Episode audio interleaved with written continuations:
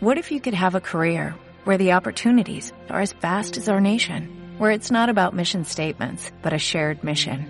At U.S. Customs and Border Protection, we go beyond to protect more than borders, from ship to shore, air to ground, cities to local communities. CBP agents and officers are keeping people safe.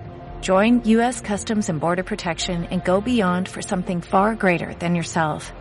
Learn more at cbp.gov/careers.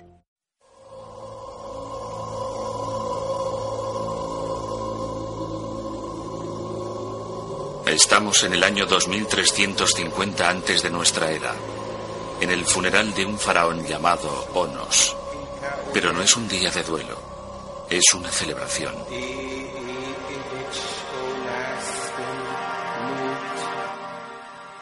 Durante 3.000 años, los egipcios tuvieron una fe inquebrantable en la resurrección del espíritu del hombre.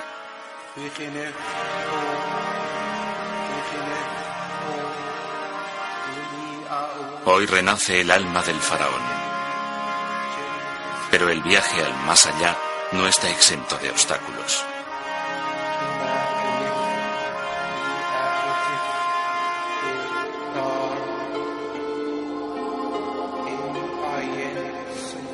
Estos sortilegios mágicos garantizarán un paso seguro. La búsqueda de la eternidad de los faraones inspiró algunos de los monumentos más colosales construidos en la antigüedad.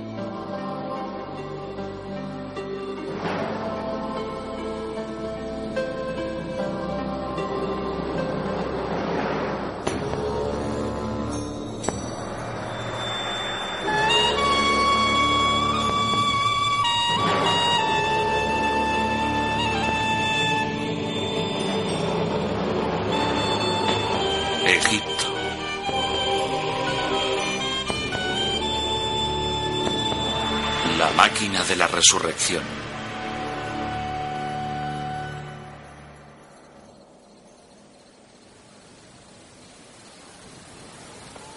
Las pirámides de Giza, cerca de la moderna ciudad del Cairo, son el testamento más duradero de la humanidad. La mayor y más antigua es la Gran Pirámide. Durante más de 4.000 años fue el edificio más alto del mundo.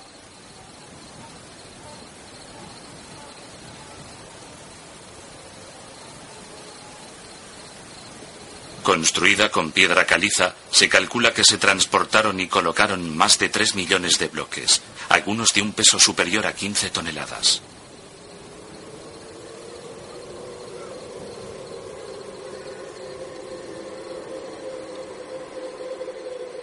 El esplendor y la perfección de las pirámides indujo a los viajeros occidentales a especular sobre quién las construyó y por qué. Ningún mortal, y por lo tanto ningún egipcio de la época, podía levantar unas piedras tan grandes.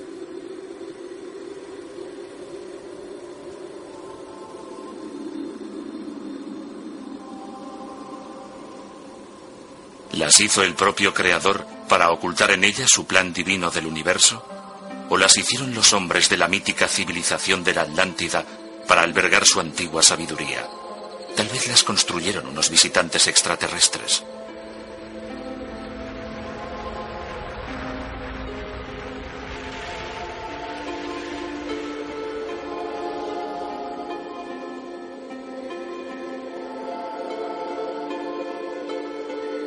Pero los autoproclamados expertos en fenómenos esotéricos no pueden ignorar que las pirámides de Giza no son fenómenos aislados.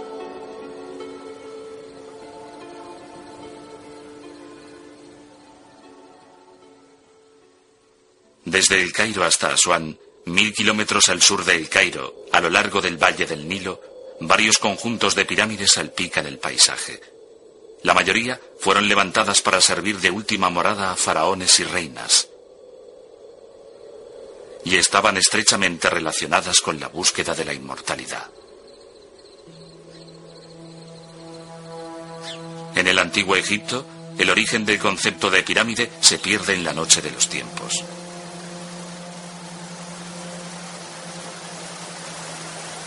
Al principio, había la oscuridad y el caos.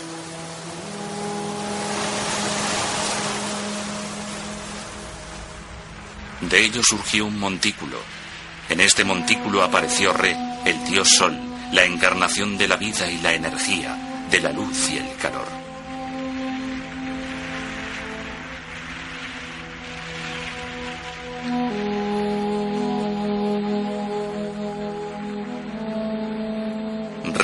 Cruzó el cielo. Después, en el crepúsculo, volvió a sumergirse en el abismo caótico para nacer de nuevo a la mañana siguiente con la salida del sol. Los egipcios creían que uniendo sus espíritus con el dios Sol, también podrían entrar en el ciclo de la vida eterna. La pirámide era su vehículo hacia la inmortalidad, la máquina de la resurrección. Considerada como el montículo de la creación, formaba parte de un complejo proceso ideado para ayudar al faraón en su viaje al más allá.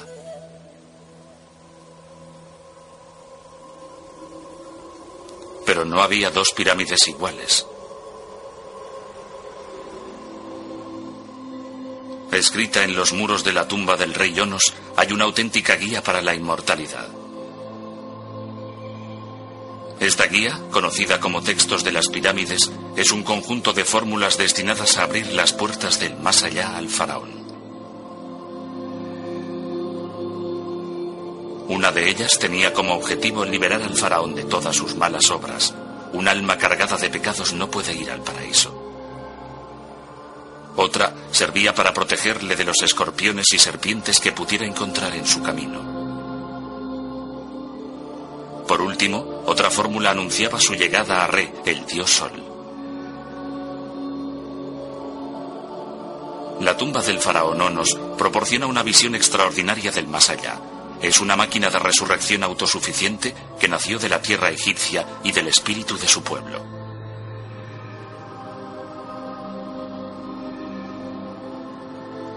Pero hasta la actualidad, la verdadera historia de las pirámides ha permanecido tan oscura como la de aquellos que las construyeron.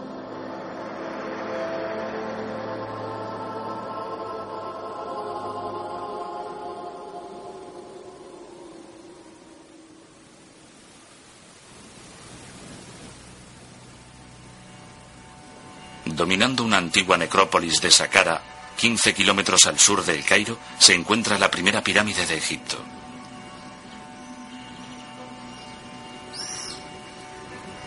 Conocida como la pirámide escalonada, es también la primera obra de envergadura construida en piedra hasta entonces.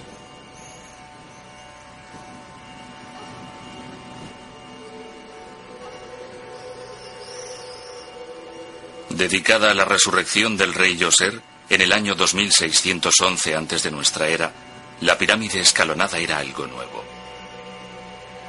Nunca se había visto nada parecido.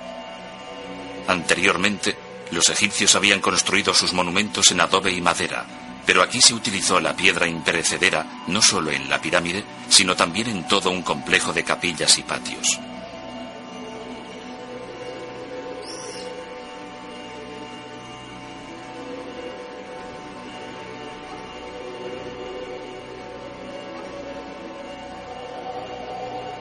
La mente creadora del complejo del rey Yoser fue el ministro y arquitecto real Imutes. Estudioso y autodidacta, su realización le valió el título de visir, el funcionario más importante del país. Posteriormente, los egipcios incluso le adoraron como divinidad. Pero recientemente, un descubrimiento realizado muy al sur de Saqqara, en la necrópolis real de Abido, levantó dudas sobre quién fue realmente el gran genio que ideó la máquina de la resurrección.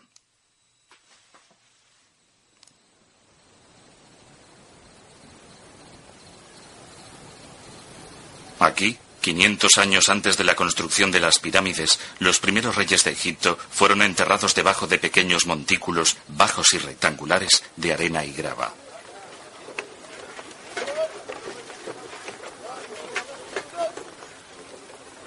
Desde 1995, Gunther Dreyer del Instituto Arqueológico Alemán y su equipo excavan la tumba del rey Hasehemui, que gobernó Egipto alrededor del año 2680 antes de nuestra era.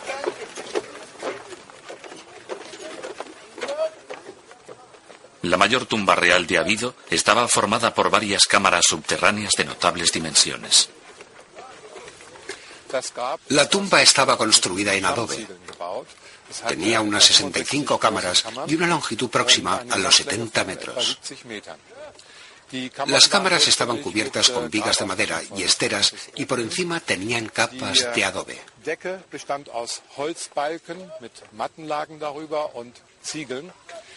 La gran tumba estaba llena de arena y sobre el nivel del desierto se levantaba un enorme montículo de arena y piedras.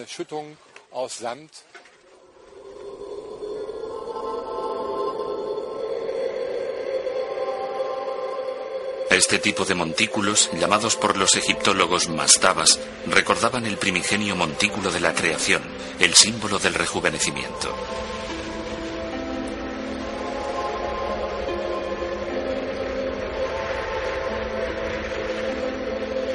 A un kilómetro de allí, en la frontera del desierto, Hasehemui construyó también un enorme recinto rectangular. De unos 15 metros de altura y casi 150 de longitud, es una de las más antiguas construcciones de adobe que se conservan. Durante muchas décadas, los científicos creyeron que se trataba de una fortaleza militar, los nativos, por su parte, pensaban que era el almacén de José, que según la Biblia predijo siete años de vacas gordas y siete de vacas flacas. Ahora se sabe que se trataba del palacio de la eternidad del faraón. Para el arqueólogo David O'Connor, del Instituto de Bellas Artes de Nueva York, es una maravilla de la ingeniería antigua. Aunque este enorme recinto data de hace casi 5.000 años, fue construido a gran escala y con gran solidez, de manera que la mayor parte de él se ha conservado hasta hoy. Por ello podemos reconstruir su forma originaria. Por ejemplo, todos los muros exteriores tenían esta sucesión de zonas de estructura semejante, con un contrafuerte y un hueco, y después otra zona igual. Estos muros se recubrieron totalmente con barro y yeso, y después se pintaron de blanco. De manera que, en lugar de grandes paredes blancas de 12 o 15 metros de altura, había muros en cuya superficie se producía una cambiante alternancia de luz y sombra a medida que el sol se desplazaba alrededor del monumento.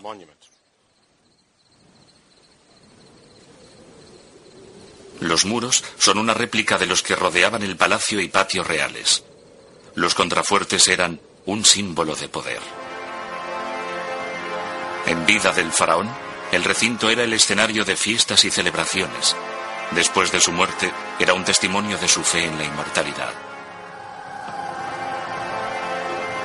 El recinto de Hasehemui era el mayor de los que se habían construido en Abido, pero el rey tenía planes más ambiciosos. En su búsqueda de la perfecta máquina de la resurrección, se convirtió en el primer gran constructor de la historia egipcia.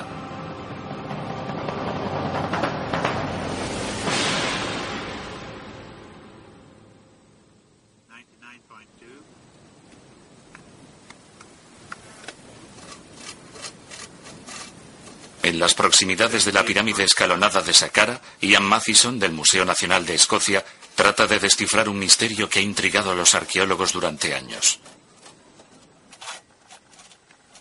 Gracias a un sensor utilizado normalmente en las prospecciones petrolíferas, investiga un monumento conocido como Gizer el Mudir, que significa el recinto del Señor.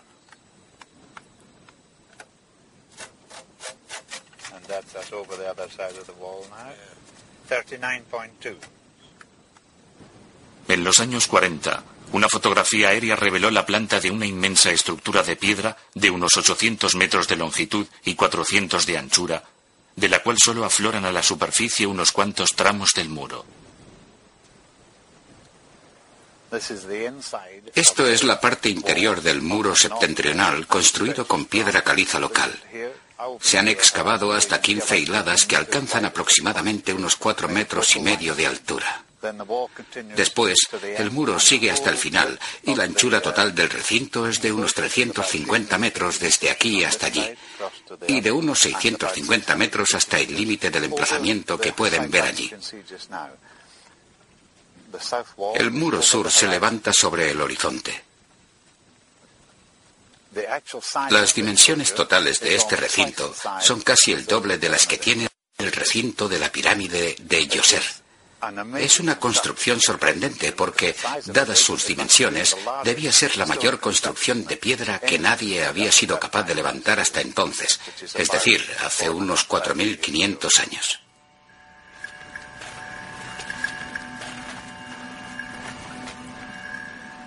La cerámica encontrada en el lugar indica que el recinto podría haberse construido unos 25 años antes del reinado de Yoser, lo cual lo convertiría en el monumento de piedra más antiguo del mundo.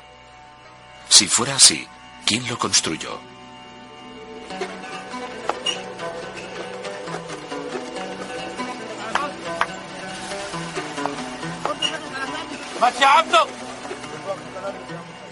Solo el rey Hasehemui tenía los conocimientos necesarios para hacer una apuesta tan innovadora por la inmortalidad pero nadie pudo probarlo hasta que Gunther Dreyer realizó un sorprendente descubrimiento en Abido. Durante nuestras excavaciones encontramos muchos sellos con inscripciones y cosa sorprendente, entre ellas había bastantes con el nombre del rey Yoser. Por lo tanto, podemos concluir que Yoser enterró a Hasehemui, que debía ser su inmediato predecesor. Este hallazgo es muy importante para entender el desarrollo de las tumbas reales.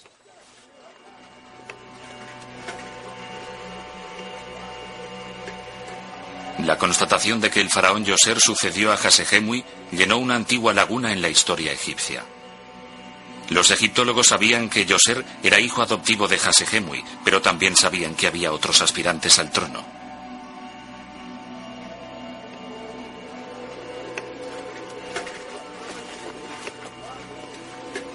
Los sellos no solo confirmaron la sucesión. Por primera vez, los arqueólogos podían trazar la evolución de las pirámides desde sus inicios. Inspirándose en el gran proyecto de su padre para asegurarse el paso al más allá, el rey Yoser llegó aún más lejos. Cuando Yoser construyó su sepultura, decidió utilizar los dos elementos introducidos por su padre, la tumba y el gran recinto. Pero ¿qué sucedió? Primero construyó su tumba, la cámara y encima el montículo que constituía la mastaba inicial, y luego levantó a su alrededor el muro del recinto. Entonces observó que el muro impedía la visión de la mastaba.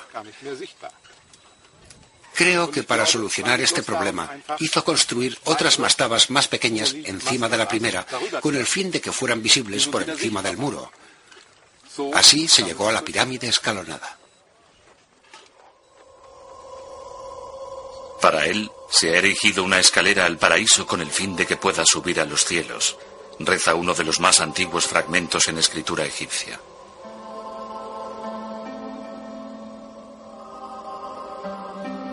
La evolución desde un sencillo montículo de piedras hasta la primera pirámide surgió de una poderosa visión del más allá, una visión que alteraría inexorablemente el paisaje de Egipto.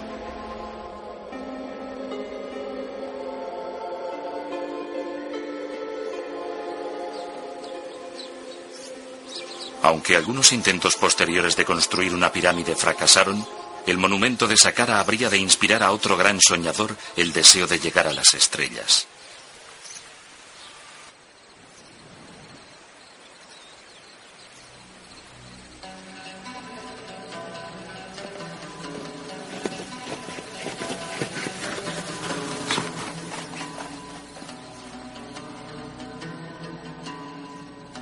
Estas extrañas ruinas, cerca del pueblo de Meidum, a unos 70 kilómetros al sur de El Cairo, marcaron el inicio de un nuevo capítulo en la evolución de las pirámides. La única pirámide escalonada completa construida después de la del rey Yoser es también la última que se construyó. Llamada la falsa pirámide, está actualmente en ruinas a causa de los robos de piedra sufridos en la antigüedad.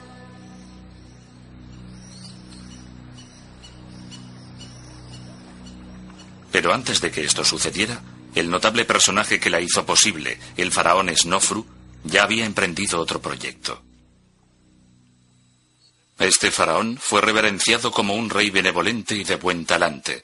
Auténtico visionario, habría de convertirse en el primer gran constructor de pirámides. Para él, Meidum era solo el comienzo. Hacia el norte, en Dashur, Snofru construyó otras dos pirámides.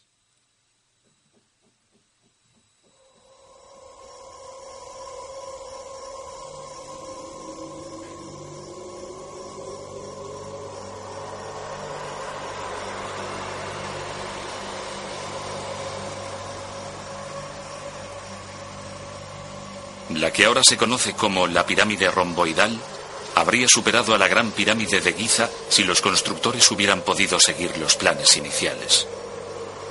Pero antes de su conclusión, la obra empezó a resquebrajarse.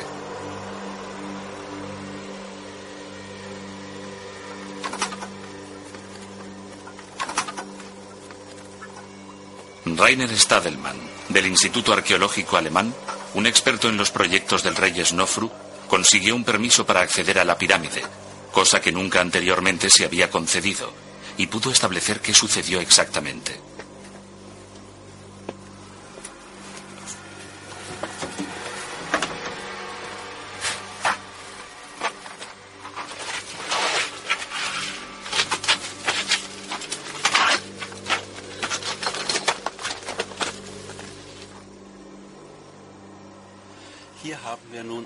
Aquí tenemos una gran grieta. Muchas de estas grietas se formaron durante la construcción de la pirámide porque se levantó en un terreno poco firme. El rey Snofru y sus arquitectos estaban muy preocupados. Para solucionarlo, intentaron reducir el ángulo de inclinación de las caras, creando así la apariencia que hoy tiene la pirámide romboidal. Pero la estructura seguía ofreciendo poca seguridad y se vieron obligados a abandonarla.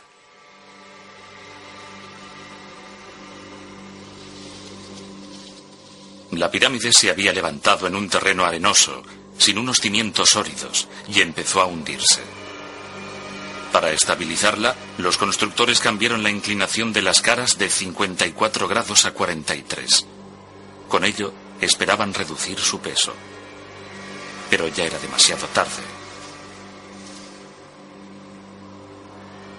A tres kilómetros de allí, Snofru empezó su tercera y última pirámide.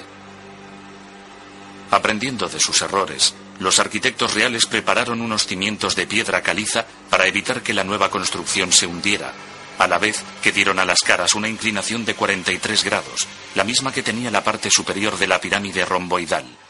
Llamada pirámide roja por el color de la piedra caliza local, es la primera pirámide geométricamente perfecta y la cuarta más alta de Egipto. Snofru ya podía ascender al cielo por una rampa que brillaba como los rayos del sol.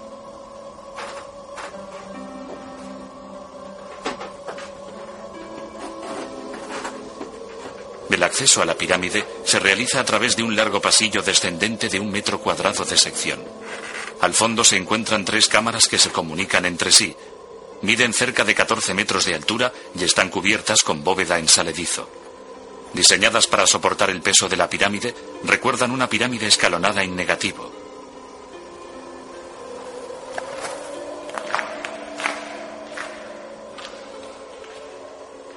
Una pirámide dentro de la pirámide no solo reforzaba la estructura, sino que, según creían los egipcios, también aumentaba las posibilidades de resurrección del faraón.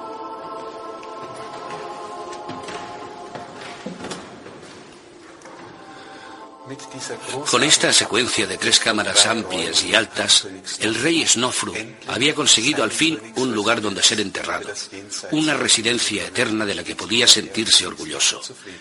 Estas cámaras están construidas con grandes bloques de piedra caliza. El techo está formado por varios niveles de bloques, cada uno de los cuales sobresale unos 15 centímetros. Esta ingeniosa construcción permitía sostener el peso de la pirámide que se levantaba encima. Sobre estas cámaras hay más de dos millones de toneladas de piedras, pero no se ha producido ninguna grieta ni existe el riesgo de que se produzca. Desde el punto de vista religioso, el techo también representa el cielo que cubre el sarcófago de madera, destinado al eterno descanso del rey Snofru.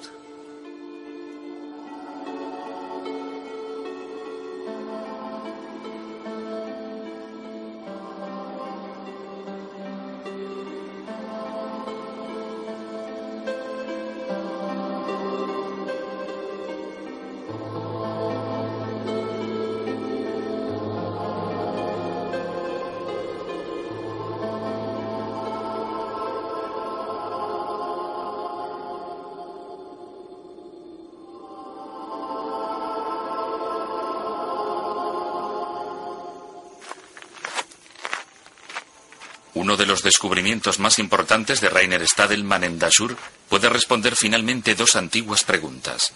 ¿Quién construyó en realidad las pirámides y cuánto se tardó en construirlas? Cuando empezamos las excavaciones, encontramos una parte del revestimiento todavía intacto. Otros bloques se habían desprendido. En la parte posterior de estos bloques encontramos el nombre de los equipos de trabajo que habían construido la pirámide.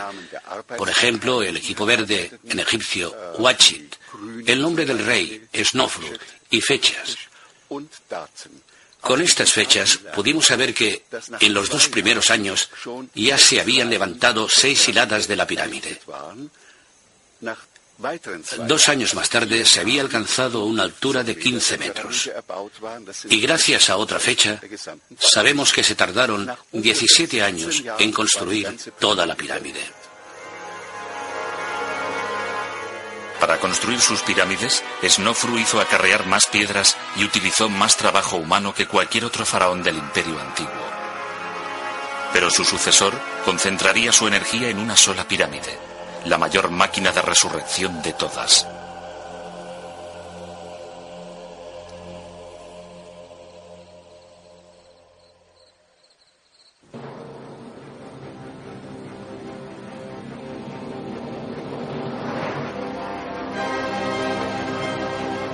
Con el imponente perfil que se levanta en la meseta de Giza, las pirámides son la expresión definitiva de la búsqueda de la eternidad construidas por los sucesores de Snofru, Keope, Kefren y Micerino, son en realidad montañas levantadas por los hombres.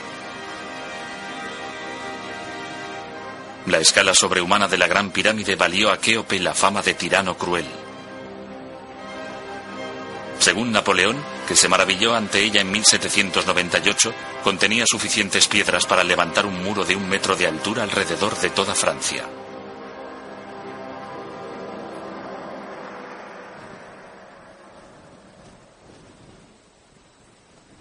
El tiempo ha sido más benigno con la pirámide del faraón Kefren. Solo 60 centímetros más baja que la gran pirámide está mejor conservada. La piedra caliza que la recubría originariamente aún corona su parte superior. También conserva los restos de varias construcciones que formaban parte de la máquina de la resurrección.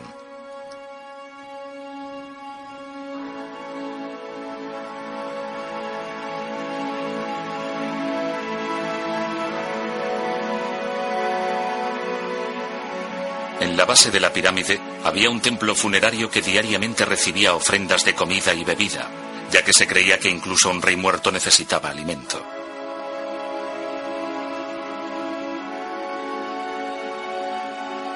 Desde allí, una calzada cubierta de casi 400 metros llevaba hasta el Templo del Valle, una puerta monumental que unía la meseta desierta con las aguas del Nilo, fuente de vida y purificación.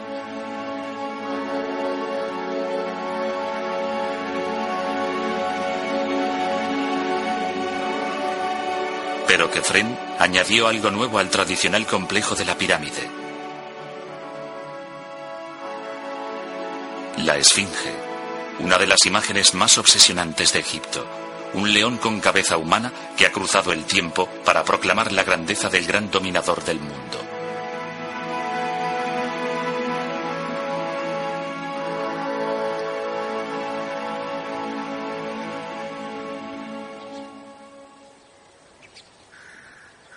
Viaje que Heródoto realizó a Egipto en el año 450 antes de nuestra era, contaron al historiador griego que las pirámides habían sido construidas por esclavos.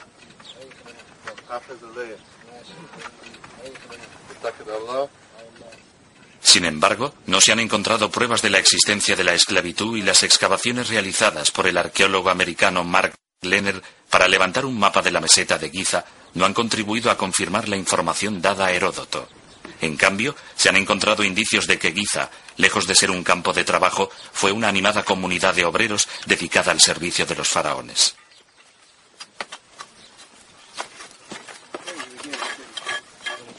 Al sur de las pirámides, un muro de piedra separa las tumbas y los templos de Giza de 40 acres de desierto. Fue aquí donde Lenner y su equipo empezaron las excavaciones. Este ancho muro de piedra recibe en árabe el nombre de Muro de los Cuervos y tuvo un importante papel en el momento de decidir dónde empezar a excavar. Nuestro emplazamiento está exactamente al sur del muro. En cualquier otro lugar del mundo esto sería patrimonio nacional. En cambio aquí en Giza es bastante ignorado porque queda empequeñecido por las pirámides y la esfinge. De hecho, es mucho mayor de lo que parece.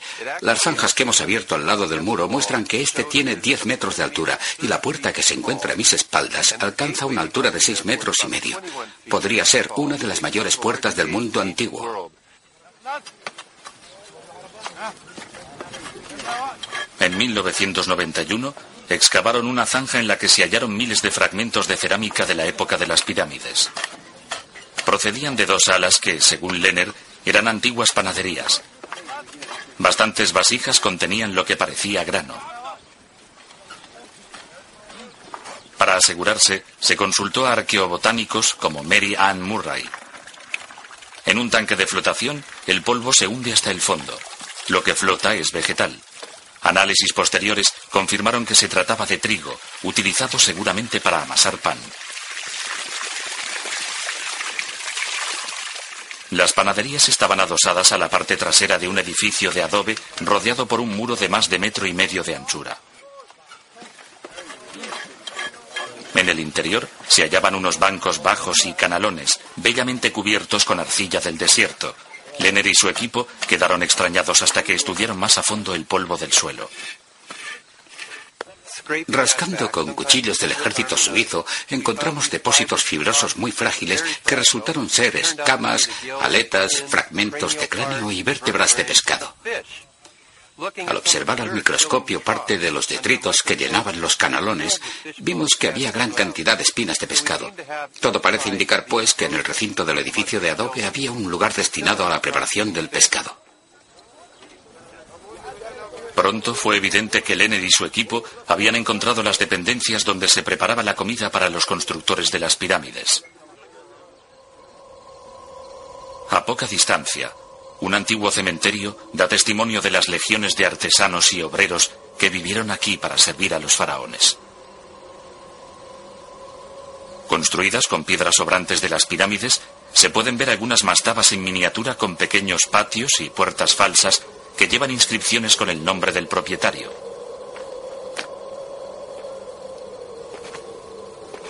También hay simples tumbas cubiertas por cúpulas, pobres reflejos de una pirámide. Pero todas están concebidas como máquinas de resurrección. Saji Hawass, director de las pirámides de Giza, ha excavado el antiguo cementerio de los obreros.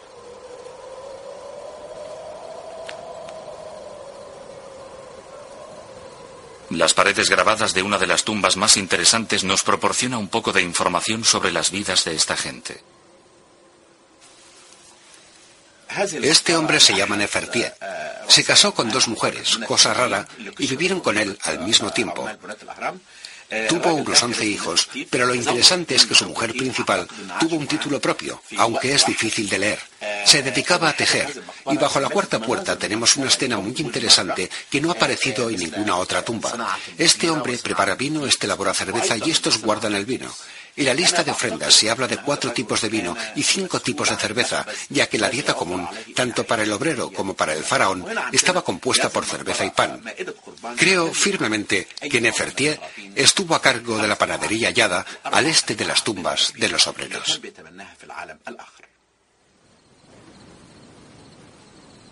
Hasta ahora se han descubierto unas 600 tumbas.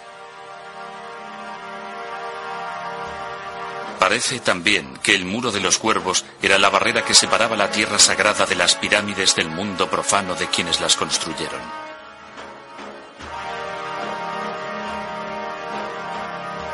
Se calcula que llamaron a 20.000 egipcios para levantar una sola de las pirámides de Giza, en los años posteriores no volvería a verse nada parecido.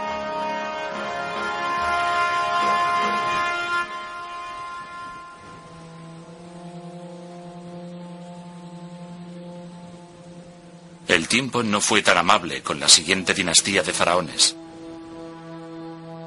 Estas tumbas en ruinas se conocen como las pirámides olvidadas. Situadas no muy lejos de Giza, en un lugar llamado Abusir, son más pequeñas que sus colosales predecesoras y están en muy mal estado de conservación. El revestimiento de piedra caliza les fue arrancado en tiempo de los romanos.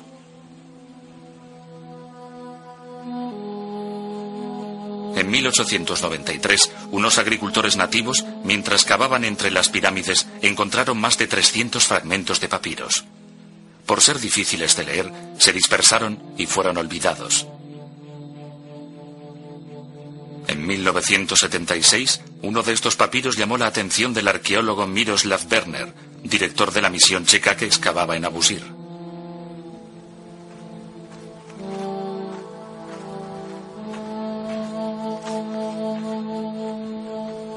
mencionaba el templo funerario de un rey poco conocido, llamado Neferef Re, cuya tumba no había sido hallada. Werner sospechó que descansaba bajo toneladas de arena cerca de una pirámide inacabada. Al ser una pirámide incompleta, los arqueólogos anteriores habían dado por supuesto que nunca había sido utilizada. Pero se equivocaron. En su base, Werner halló un templo funerario que había funcionado plenamente y el más completo conjunto de esculturas de la quinta dinastía, entre ellas había una estatua del rey, de piedra caliza pintada, con la cabeza protegida por el dios halcón Horus.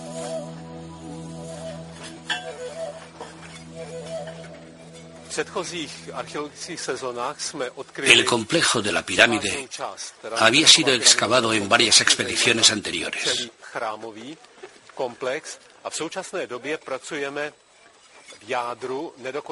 Ahora excavamos en el centro de la pirámide, donde hemos conseguido descubrir la entrada a la cámara funeraria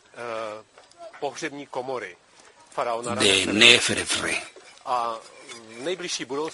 Según lo he encontrado en esta zona, en el corredor descendente que da acceso a la cámara sepulcral, esperamos hallar el ajuar funerario del faraón.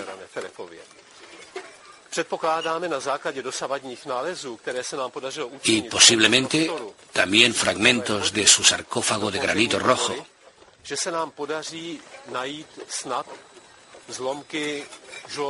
Y quién sabe qué otras cosas más.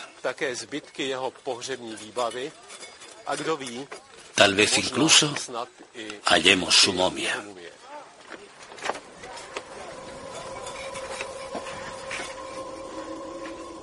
Si se encuentra la momia de Neferef Re, este rey olvidado será el único faraón del imperio antiguo que se habrá conservado intacto en su tumba.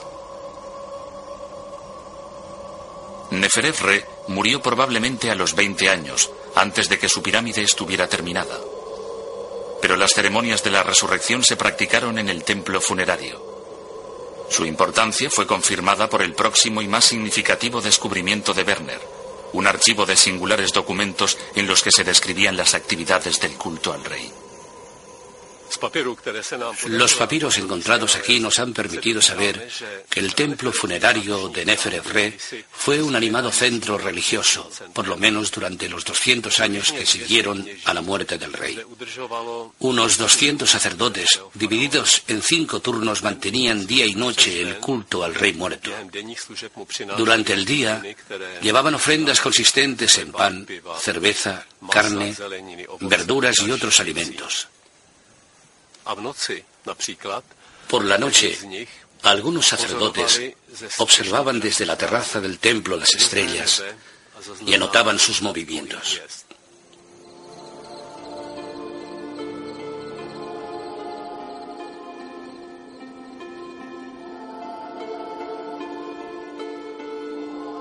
Los registros de Abusir revelan una burocracia obsesionada por los detalles. Se realizaban inventarios meticulosos de los muebles y los objetos de culto, así como de las reservas y de las entregas de comida y de los ingresos procedentes de las propiedades del rey.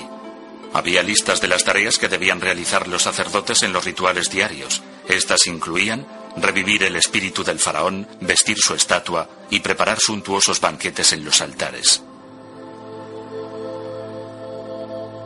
Lo que no comía el faraón, lo comían los sacerdotes.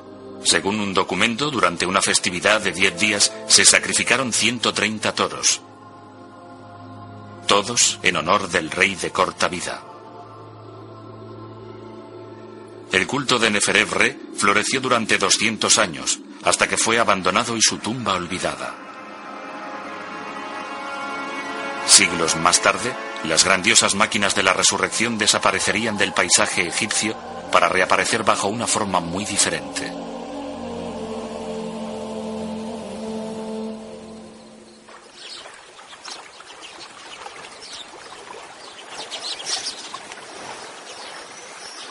El año 1500 antes de nuestra era, el faraón Tutmosis I dio instrucciones a su arquitecto Ineni para que le construyera una tumba.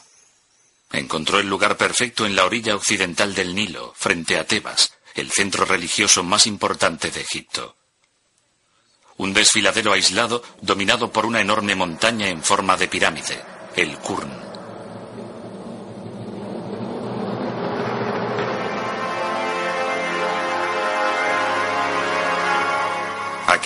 Las profundidades de la roca, Ineni excavó la tumba. Seguro de que el cuerpo de su faraón estaría a salvo, dejó una conmovedora inscripción en los muros de su propia tumba a solo unos kilómetros. En ella puede leerse, Construí la tumba de mi majestad. Nadie lo vio, nadie lo oyó.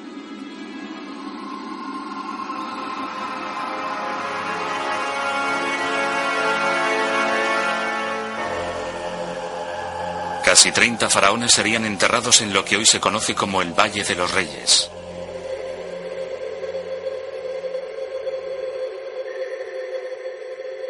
La inmortalidad estaba asegurada por un sorprendente conjunto de textos que decoraban los muros.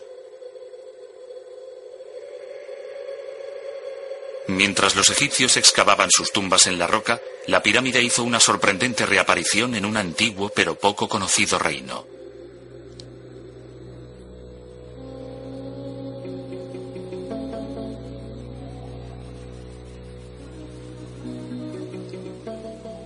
Escondido en Nubia, en el actual Sudán, se encuentra uno de los secretos mejor conservados de la historia. Estas pirámides son los restos de una poderosa civilización conocida como el Reino de Kush.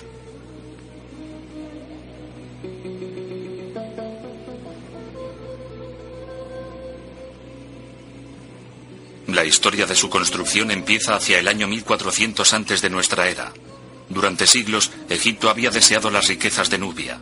Los cushitas controlaban vastas reservas de oro y otros minerales. También dominaban las principales rutas comerciales del corazón de África. Durante el reinado de Tutmosis III, Egipto finalmente conquistó Nubia y se anexionó el reino de Kush. 700 años más tarde, los gobernantes kushitas reclamaron el trono de Egipto Su derecho se basaba en una achatada montaña de Nubia que recibía el nombre de Jebel Barkal. La montaña había fascinado a los egipcios. En su flanco oriental, la forma de un extraño pináculo les llevó a creer que era sagrada.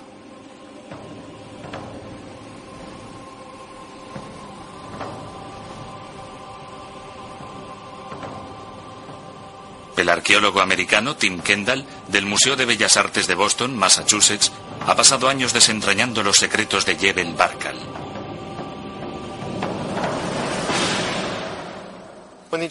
Cuando los egipcios llegaron aquí, vieron en esta extraña formación rocosa una imagen muy familiar para ellos. La cobra levantada que recibía el nombre de Ureo, el símbolo de la realeza que los faraones llevaban en su corona. La forma de cobra parece estar tocada con la corona blanca del sur que simbolizaba el dominio real sobre esta parte del país. El simbolismo de la cobra y la corona blanca